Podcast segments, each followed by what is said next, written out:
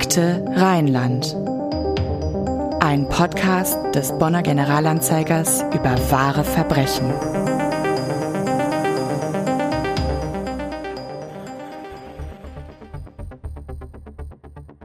Es gab sie, die Menschen, die verhindern wollten, dass Anna etwas zustößt. Sie alle scheiterten an der Frau auf der Anklagebank und den professionellen Helferinnen, die sich allem Anschein nach von ihr manipulieren ließen. Hallo zusammen, wir begrüßen euch herzlich zur ersten Episode von Staffel 3 unseres Crime-Podcasts Akte Rheinland. Wir mussten leider eine längere Pause einlegen und freuen uns nun umso mehr, dass es endlich weitergeht. Wir haben auch viele Rückmeldungen von euch bekommen, dass ihr gespannt auf neue Folgen wartet und jetzt geht's also wieder los. Wir sprechen hier alle zwei Wochen immer am Donnerstag über wahre Verbrechen aus Bonn und der Region. Mein Name ist Anna-Maria Bekes, ich bin Redakteurin hier beim GA und bei mir ist heute auch Sabrina Schamaitert aus der Online-Redaktion. Hi Sabrina. Hallo. Diese Episode von Akte Rheinland wird präsentiert von Clark, dem digitalen Versicherungsmanager.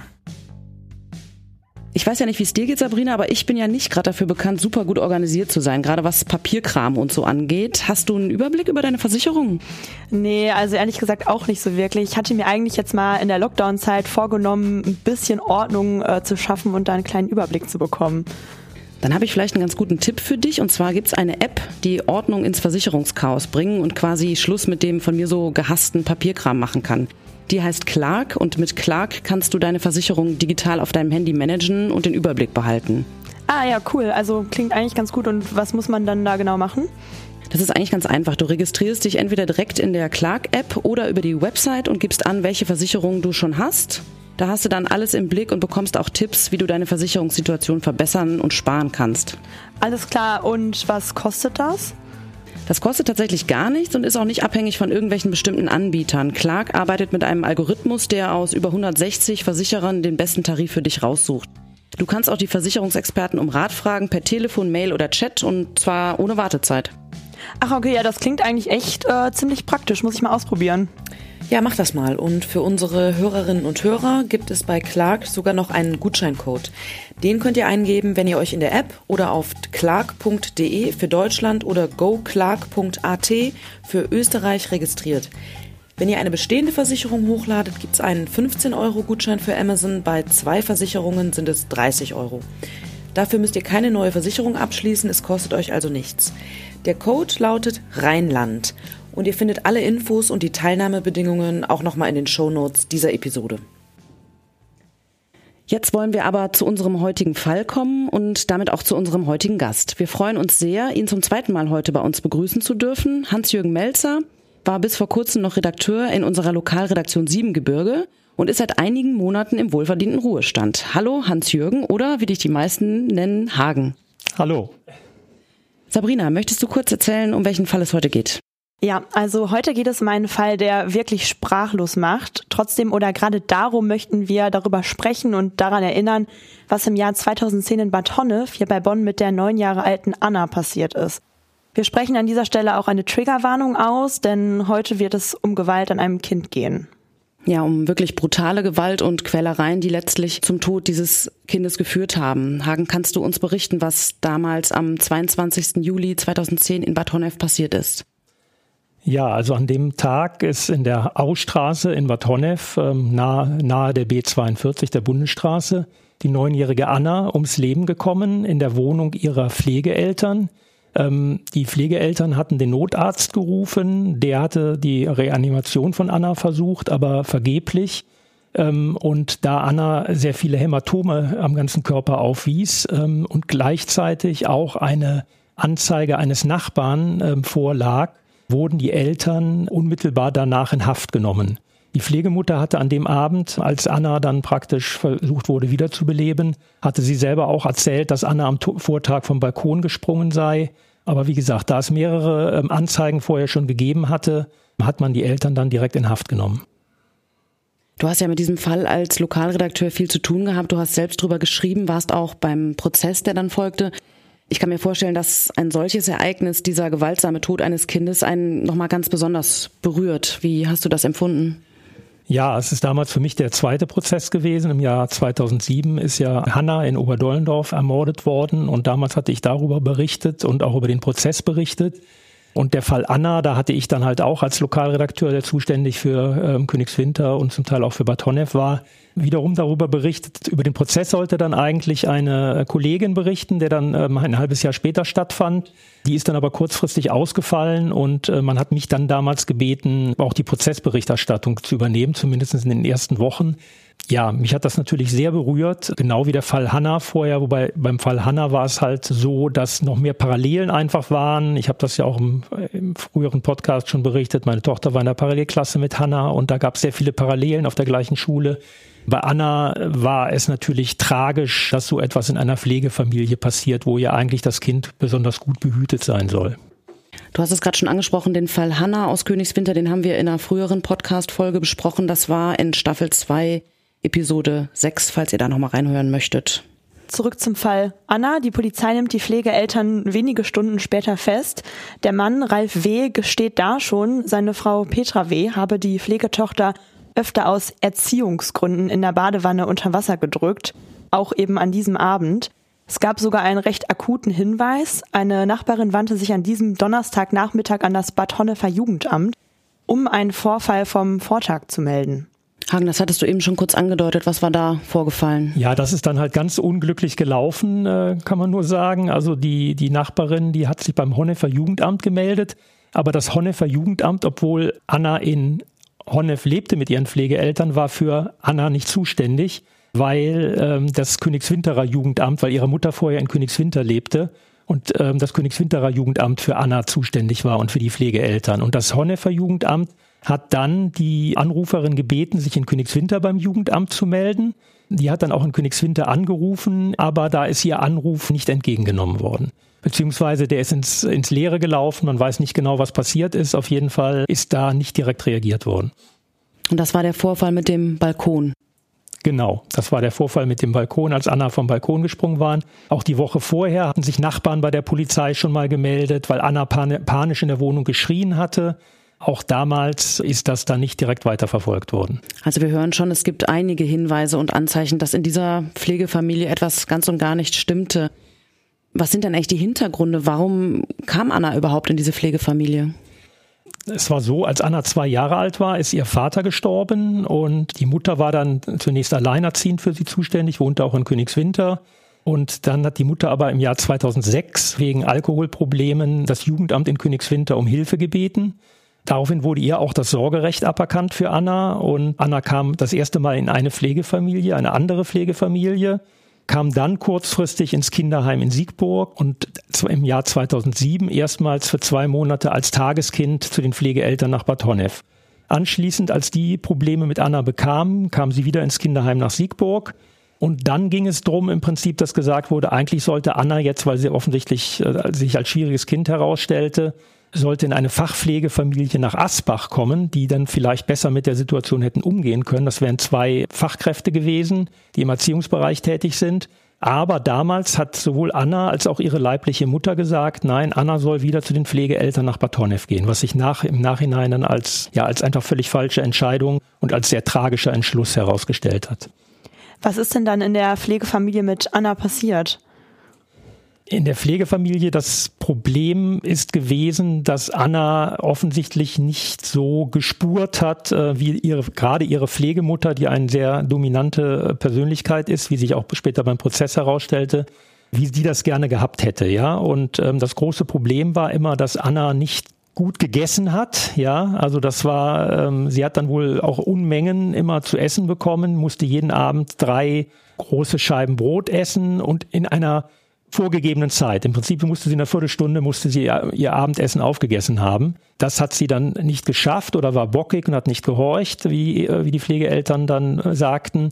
Daraufhin kam dann, dass sie festgestellt haben, mehr zufällig festgestellt haben, dass sie sie in die, in die Badewanne gebracht haben und ähm, der Pflegevater hat sie dann, wie er das im Prozess dann ausdrückte, hat sie dann einmal kurz untergetunkt in der Badewanne. Also immer war von Tunken die Rede. Und danach hat Anna dann problemlos gegessen, ja. Und dann wurde das äh, Untertunken in der Badewanne wurde sozusagen als Erziehungsmaßnahme eingesetzt und die ja dann, wie wir wissen, äh, wenige Monate später dann so tragisch endete.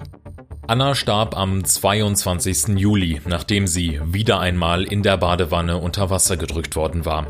Diesmal zu lange.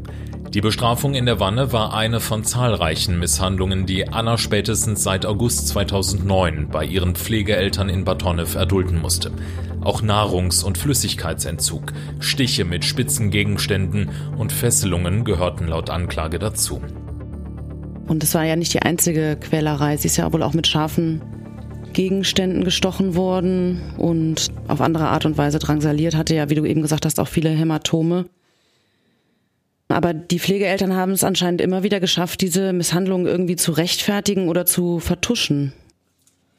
Ja, das ähm, war vor allen Dingen offensichtlich die Kunst, die die Pflegemutter beherrscht hat. Mir fällt da ein, dass ich unmittelbar, nachdem damals Anna ums Leben gekommen war, gehört hatte in Bad Honnef, dass der dortige Pfarrer, evangelische Pfarrer, dass der einen engen Kontakt zu der Pflegefamilie hatte.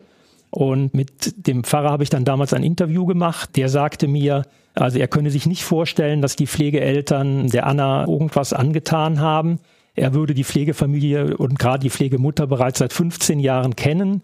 Sie hätte selber einen autoaggressiv schwer behinderten Sohn gehabt, um den sie sich in rührender Weise gekümmert hätte. Der war, ist bereits im Jahr 2003 mit damals 26 Jahren gestorben. Der Pfarrer hat damals die Familie zum Sozialamt begleitet. Er hat die Pflegeeltern getraut. Er hat den 16-jährigen leiblichen Sohn der Pflegeeltern konfirmiert, hatte also einen ganz engen Kontakt zu der Pflegefamilie und hat dann gesagt, es wäre für ihn ein großer Schock, wenn sich bewahrheiten sollte, dass die Eltern da irgendwie was mit dem Tod von Anna zu tun haben. Der ist selbst im Gottesdienst hingegangen und hat gesagt, am Sonntag praktisch nach der Tat, man solle nicht alles glauben, was in den Medien berichtet werde. Auch der Pfarrer hat sich damals dann, wie wir, wie wir im Nachhinein wissen, halt sehr getäuscht. In der Tat, ja. Also im Zuge meiner Recherche, als ich äh, den Fall irgendwie versucht habe, auch so ein bisschen zu rekonstruieren, habe ich noch gelesen, dass Petra W. auch immer Ärzte dafür eingesetzt haben soll, um diese Taten ein bisschen zu rechtfertigen, in Anführungsstrichen. Und sie hat wohl irgendwie mal erklärt, dass Anna eine Wasserphobie habe, weshalb es eben zu diesen Anfällen in der Badewanne komme und deswegen blaue Flecken hat und das so irgendwie versucht hat zu vertuschen. Also sie hat behauptet, die hätte dann Anfälle bekommen, weil sie Angst vor dem vor Wasser hatte, oder? Genau, mhm. genau. Also komplett die Tatsachen verdreht.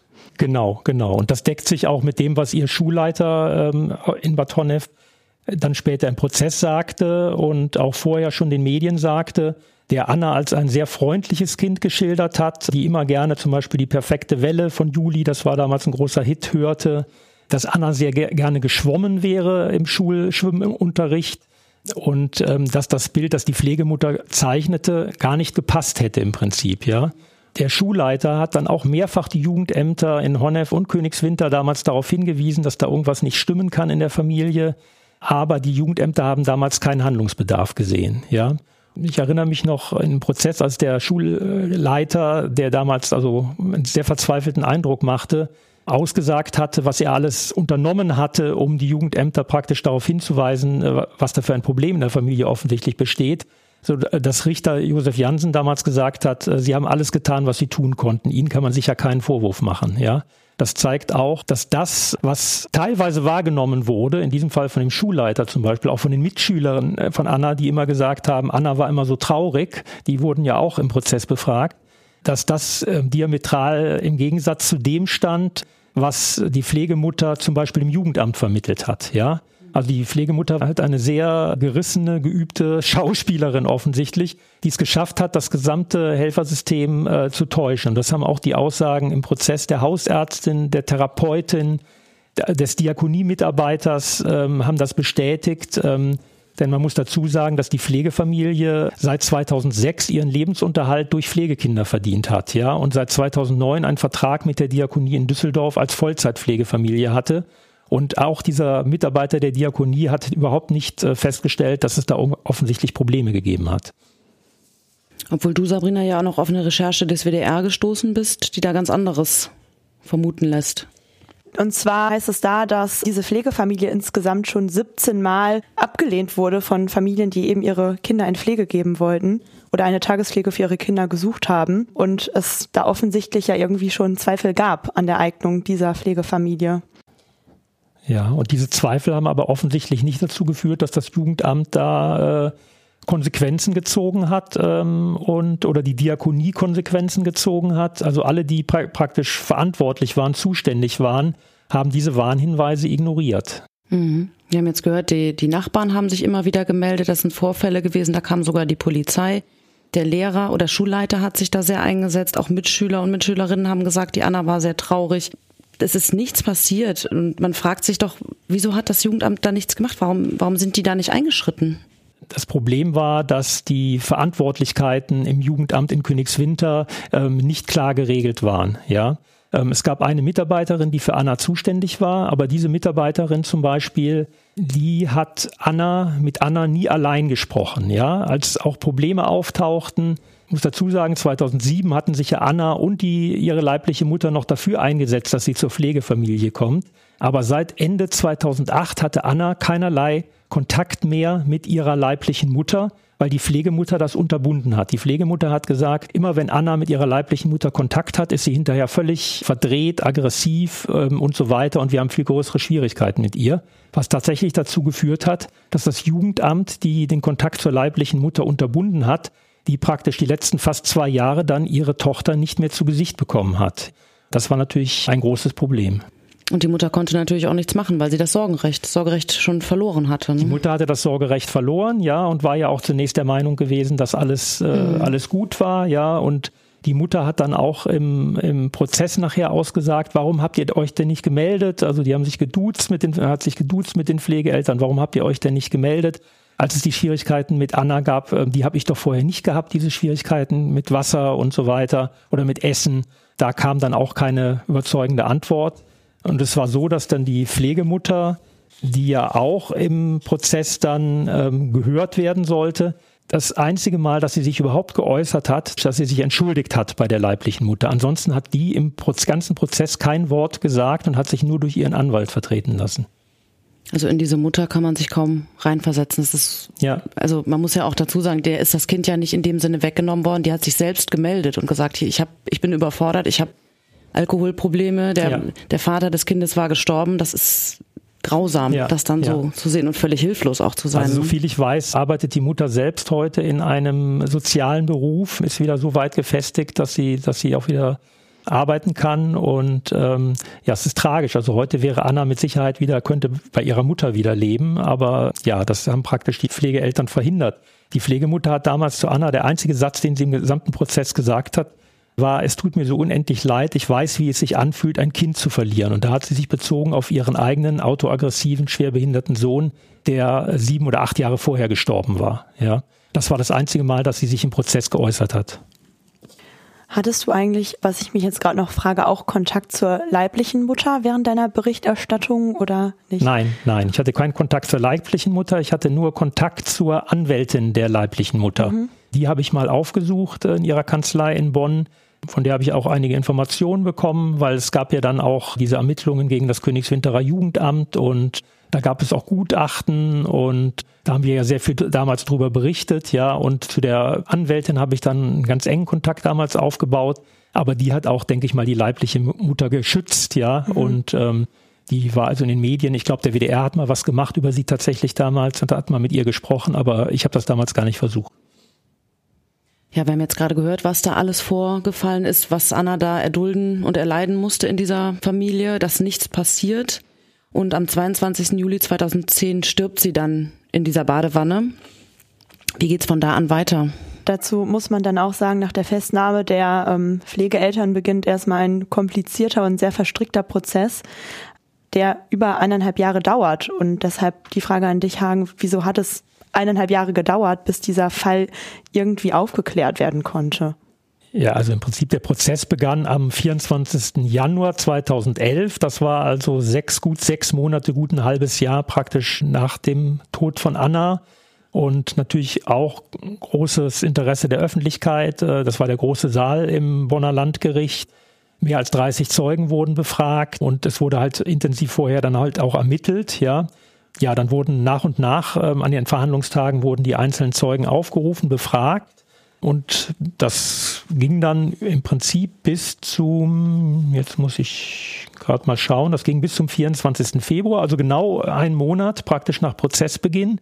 Und das war der Tag, an dem der Gerichtsmediziner seine Aussage gemacht hat und sein Gutachten vorgetragen hat. Und da äh, erinnere ich mich, das war der entscheidende Tag, denke ich mal, in diesem ganzen Prozess. Da hat der Herr Schiemer vom von Bonner Rechtsmedizinischen Institut hat zwei Stunden über die vielen äh, Hämatome und Vernarbungen an Annas Körper berichtet, hat äh, Fotos gezeigt. Wie gesagt, ist hier mit spitzen Gegenständen vorher schon von den Pflegeeltern, vor allen Dingen der Pflegemutter, traktiert worden. Und erst nachdem er über zwei Stunden schon über diese Verletzungen berichtet hatte, hat er den Annas Todeskampf in der Badewanne dargestellt. Was Rechtsmediziner Christian Schiemer mit wissenschaftlicher Nüchternheit schildert, lässt bei seinen Zuhörern den Atem stocken. Der Rechtsmediziner geht nach dem Obduktionsbefund davon aus, dass Anna bis zu fünf Minuten unter Wasser gedrückt worden sein muss, weil selbst in ihrem Dünndarm noch Wasser nachgewiesen worden sei. Der Pflegevater hatte im Prozess ausgesagt, er habe von der Tür aus gesehen, wie seine Frau Anna unter Wasser drückte. Er habe das Mädchen dann aus der Wanne gehoben, woraufhin Anna erbrochen, aber nicht mehr geatmet habe. Alle Wiederbelebungsversuche seien vergeblich gewesen. Bis zu dem Zeitpunkt waren alle Prozessbeteiligten im Prinzip davon ausgegangen, dass Anna in der Badewanne ertrunken ist, ja, weil sie mit dem Kopf unter Wasser war. Aber ähm, der Gerichtsmediziner hat gesagt, man ertrinkt nicht so einfach, ja. Allein das Atemanhalten unter Wasser dauert bei Kindern 30 bis 45 Sekunden. Dann setzt der Atemreflex wieder ein, dann wird Wasser eingeatmet, ja. Und erst nach zwei bis drei Minuten setzt der Kreislauf aus und der Erstickungstod tritt ein. Und da in Annas Dünndarm bei der Obduktion Wasser nachgewiesen wurde, war klar, dass das genau so abgelaufen gewesen sein muss, ja, dass es ungefähr fünf Minuten Anna unter Wasser gedrückt sein muss ja, das war an dem Tag die Sensation, sage ich mal, einfach im Prozess, wo alle sich nur ungläubig angeguckt haben und klar war, dass mit der bis dahin erhobenen Anklage gegen die Pflegeeltern, äh, nämlich Misshandlungen in 55 Fällen mit Todesfolge im letzten Fall, dass das nicht der Anklagegrund sein konnte, sondern dass die Pflegeeltern angeklagt werden müssen wegen Totschlags oder sogar wegen Mordes. Und daraufhin wurde der Prozess dann für mehrere Wochen unterbrochen und Anfang Mai wurde er komplett neu aufgerollt. Also das muss man sich wirklich mal vorstellen. Die müssen die also, oder die Frau muss die im Grunde fünf Minuten unter Wasser gedrückt ja. haben. Das ist ich finde unvorstellbar. Das auch, genau, unvorstellbar. Ja. Einfach, dass ähm, sowas passieren kann. Da waren ja. auch alle völlig schockiert damals mhm. und ähm, ich weiß, ich habe dann damals einen Kommentar für den Generalanzeiger geschrieben und habe am nächsten Tag geschrieben, wie, wie kann es denn sein, dass das erst während der Gerichtsverhandlung mhm. ähm, äh, bekannt wird und ähm, dass das die Staatsanwaltschaft zum Beispiel hier die Anklage erhoben hat, dass denen das nicht vorher schon klar gewesen ist und direkt Anklage wegen Totschlags oder Mordes erhoben worden ist, ja. Das hat mir damals keine Sympathien beim zuständigen Oberstaatsanwalt eingebracht. Das glaube ich. Und dann, wie du schon gerade angesprochen hattest, Hagen, ging am 2. Mai 2011 dann der Prozess wieder neu aufgerollt los. Genau. Und alle Zeugen, die schon an den ersten Tagen ausgesagt hatten, wurden erneut praktisch in den Zeugenstand berufen und erneut gefragt unter diesem neuen Aspekt sozusagen. Ja, und letztlich gab es dann auch Urteile nach diesem sehr langen und sehr komplizierten Verfahren. Das Ergebnis lautet, die Pflegemutter Petra W. muss wegen Mordes lebenslang in Haft. Also wegen Mordes, Misshandlung und Freiheitsberaubung mit Todesfolge. Das wird am 24.11.2011 entschieden vom Landgericht, vor dem Landgericht Bonn. Also eineinhalb, eineinhalb Jahre nach Annas Tod mit der Begründung, dass eben Anna länger als drei Minuten in der Badewanne unter Wasser gedrückt worden war, konnte dieser Mordvorwurf begründet werden. Ihr Ehemann, also der Pflegevater Ralf W., wurde zu sechs Jahren und sechs Monaten Haft verurteilt wegen Körperverletzung mit Todesfolge sowie Misshandlung und Freiheitsberaubung mit Todesfolge. Er wurde verurteilt, weil er erst eingeschritten sein soll, als Anna bereits blau anlief. Ja, Hagen, du hast ja den Prozess dann auch begleitet und darüber berichtet. Wie hast du den Prozess denn dann so persönlich erlebt? Für mich war das Faszinierende im Prinzip, wie diese Pflegemutter vor allen Dingen, wie die das geschafft hat, alle Beteiligten im Prinzip so zu täuschen, dass sie das perfekte Bild oder das Bild von ihr als einer perfekten Pflegemutter bei allen Leuten aufrechterhalten wurde. Es fand zum Beispiel kurz vor dem Urteil am 1. November 2011 fand nochmal ein Ortstermin in der Wohnung der Pflegeeltern in Bad Honnef äh, statt. Da äh, wurden dann, gingen die in die Wohnung und da hingen Urkunden an der Wand mit Tanti. Tanti, so hat immer, haben die Pflegekinder immer die Pflegemutter genannt. Und auf den Urkunden stand Tanti, die beste Mami der Welt, ja. Und das war genau dieses Bild, wollte äh, die Pflegemutter, dass das die Pflegekinder praktisch von ihr haben und äh, beziehungsweise dass das ganze Umfeld äh, dieses Bild von ihr hat. Ja, der Pflegevater muss man wirklich sagen, äh, über den hat zum Beispiel ein befreundeter Koch, der als auch, auch als Zeuge ausgesagt hatte, der hat gesagt, der Ehemann war nur der Butler mit Ehering, der Depp vom Dienst, der Trottel, der Blödmann, der sich alles von der Pflegemutter gefallen ließ. Also der war wirklich nur Mittel zum Zweck. Der hatte wahrscheinlich sogar das, das weichere Herz als die Pflegemutter. Aber diese Pflegemutter hat es wirklich geschafft, da alle zu täuschen, zu instrumentalisieren. Die machte jetzt, sage ich mal, nicht den, den absolut intelligentesten Eindruck, ja, so dass ich überrascht war, wie so jemand es schafft, Ärzte, Personal von Jugendämtern, Therapeuten zu täuschen. Ja, den Schulleiter hat sie nicht täuschen können, aber mhm. auch den Pfarrer hat sie getäuscht letztlich. Ja, sie hat ganz viele Menschen getäuscht, wo man denkt, die müssten doch eigentlich so eine Frau durchschauen können. Das ist ihnen nicht gelungen und sie hat dieses Bild der perfekten Pflegemutter hat sie äh, nach außen am Leben gehalten. Ja, obwohl es genug Hinweise gab, dass sie keine perfekte Pflegemutter war, aber da passierte einfach nichts. Mhm. Ja, es gibt offenbar Menschen, die sind wirklich kaltblütig und manipulativ. Wir müssen aber auch noch darüber sprechen, dass das Jugendamt ja auch eine wichtige Rolle gespielt hat. Und da wurde ja auch gegen das Jugendamt ermittelt. Und es gab dann auch später im Juli 2013 oder ab Juli 2013 noch einen Prozess gegen eine Mitarbeiterin des Jugendamtes. Wenn ich das richtig verstehe, geht es ja da nicht nur darum, dass die nicht gehandelt haben in dem Sinne, sondern die haben ja auch noch vertuscht. Die haben auch vertuscht. Es ist so gewesen, dass im Februar 2011, also ein halbes Jahr etwa nach der Tat und während der Prozess gegen die Pflegeeltern schon lief, gab es Berichte, dass die Jugendamtsmitarbeiterin den Jugendamtsleiter belastet hat, ja. Und da gab es eine Hausdurchsuchung im Königswinterer Jugendamt, hat damals für ein riesen, riesen Aufsehen in Königswinter gesorgt, ja die, die Jugendamtsmitarbeiterin hat praktisch ihrem ähm, Leiter, ihrem Chef ähm, vorgeworfen, sie beauftragt zu haben, die Akte durchzugehen. So hieß das damals wörtlich, ja. Und unter Akte durchgehen hat sie verstanden, dass sie Teile der Akte zur Anna, dass sie die ähm, vernichtet hat, beziehungsweise überarbeitet hat, zum Teil geschreddert hat, ja. Und sie sagte damals dann im Prozess, dass sie die Äußerungen des Jugendamtsleiters so verstanden hat, dass die Akte ausgedünnt werden soll. Das heißt, dass so wenig wie möglich persönliche Aussagen und Situationsdarstellungen darin verbleiben sollten. Insgesamt hat sie sechs Vermerke damals vernichtet, darunter über die monatlichen Gespräche mit Anna, der leiblichen Mutter und der Pflegemutter, ja. Und in diesen Gesprächen ist mit Sicherheit auch dieses Problem, was es mit Anna gab, äh, mehrfach zur Sprache gekommen die sind halt nicht mehr auffindbar gewesen, beziehungsweise die hat sie vernichtet damals. Das hat halt dazu geführt, dass dann gegen sie später auch Anklage erhoben wurden. Also spontan, die Stadt Königswinter hat damals mit einer Pressekonferenz reagiert. Da hat der Bürgermeister, damalige Bürgermeister Peter Würz daran teilgenommen. Und der jetzige Meckenheimer Bürgermeister, äh, der Holger Jung, der damals praktisch als Dezernent zuständig war für das Jugendamt, die haben damals eine Pressekonferenz gemacht und da hat der Bürgermeister damals gesagt, es gab keinen Druck von oben, ja.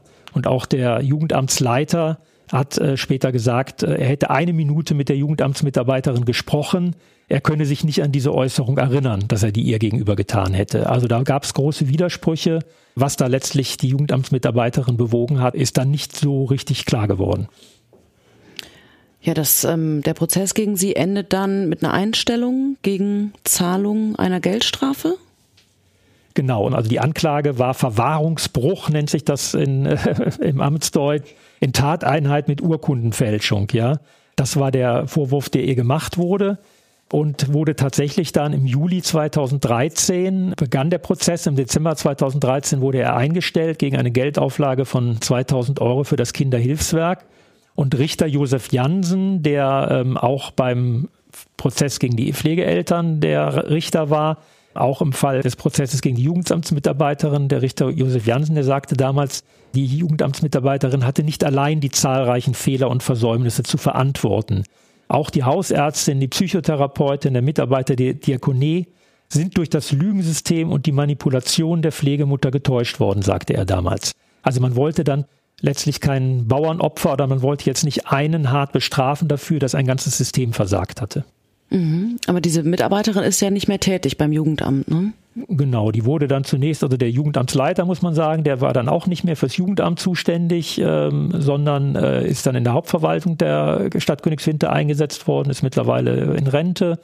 Die Jugendamtsmitarbeiterin hat äh, demnächst in einem anderen Bereich des Jugendamts noch gearbeitet, war aber nicht mehr für Pflegekinder zuständig und ist mittlerweile, so viel ich weiß, freiberuflich tätig. Dann gab es ja im Februar 2014 diesen Abschlussbericht, über den wir schon kurz gesprochen hatten. Ja, die Stadt Königswinter hat dann ein, äh, ein Gutachter beauftragt, also auf Beschluss der Politik hin. Ähm, das war dann der Professor Christian Schrapper von der Uni Koblenz-Landau, der über einen längeren Zeitraum den Fall analysiert hat und mit Mitarbeitern des Jugendamts den Fall aufgearbeitet hat. Da fanden Klausurtagungen statt wo mit den Mitarbeitern Abläufe für Hilfeplanverfahren geübt wurden. Bei Meldungen von Kindeswohlgefährdung sollte dann ein intensiver Austausch mehrerer Fachkräfte stattfinden. Das Vier-Augen-Prinzip im Prinzip sollte eingeführt werden, was vorher nicht gegeben war. Die Jugendamtsmitarbeiterin war allein vorher für Anna zuständig und ähm, die Beobachtung sollte intensiviert werden, die Gespräche, es sollten regelmäßige Hausbesuche stattfinden, was im Fall von Anna auch überhaupt nicht passiert ist, ja.